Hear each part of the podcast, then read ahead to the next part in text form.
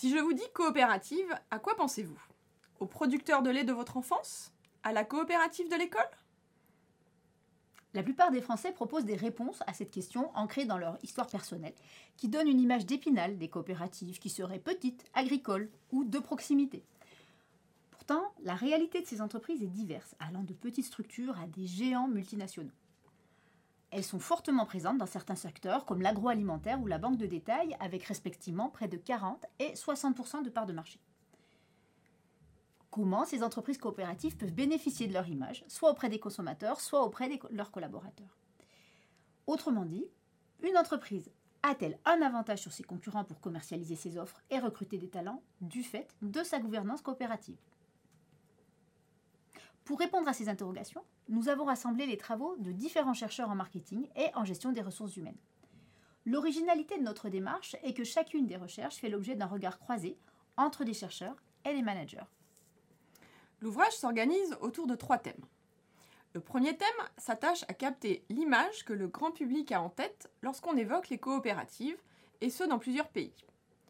L'ensemble des travaux montre que cette image est plutôt positive, tout secteur confondu, en accord avec l'image d'Épinal évoquée plus haut.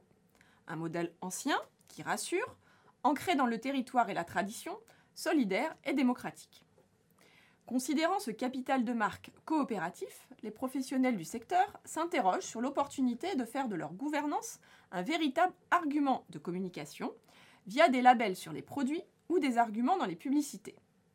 C'est ce qui est traité dans le deuxième thème de notre livre. Les résultats des recherches montrent que l'image socialement responsable des coopératives leur permet d'être plus crédibles que leurs concurrentes pour communiquer sur leurs engagements envers la société.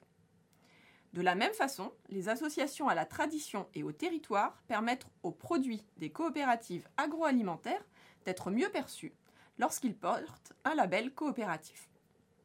Cependant, cet avantage disparaît dès que les produits semblent innovants ou lorsque l'organisation affiche une dimension internationale. Par ailleurs, un employeur qui affiche son statut coopératif est plus attractif que ses concurrents aux yeux de futurs employés. Le troisième thème, abordé dans notre ouvrage, traite des bénéfices dont les entreprises coopératives peuvent bénéficier lorsqu'elles mobilisent leurs membres.